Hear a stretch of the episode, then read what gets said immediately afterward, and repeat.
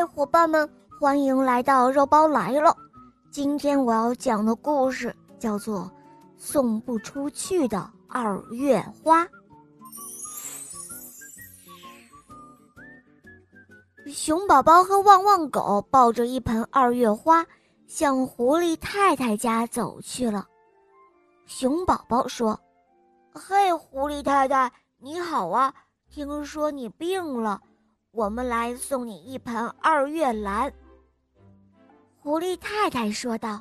“哦，谢谢你们了，可惜啊，我不能要，因为我对花粉是过敏的。”旺旺狗对熊宝宝说：“熊宝宝，我听说小白兔也生病了，我们去送给小白兔吧。”他们来到小白兔的家里。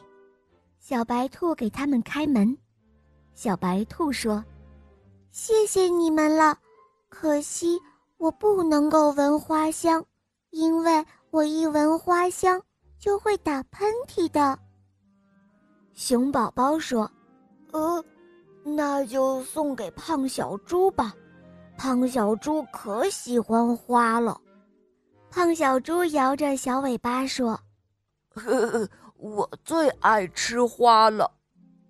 熊宝宝一听，赶紧把花抱开，生气地说：“嗯，花是用来看的，不是用来吃的。”他们在前面跑，胖小猪边追边喊：“呃，给我花，呃花，我我要吃。”他们跑进了窄窄的胡同。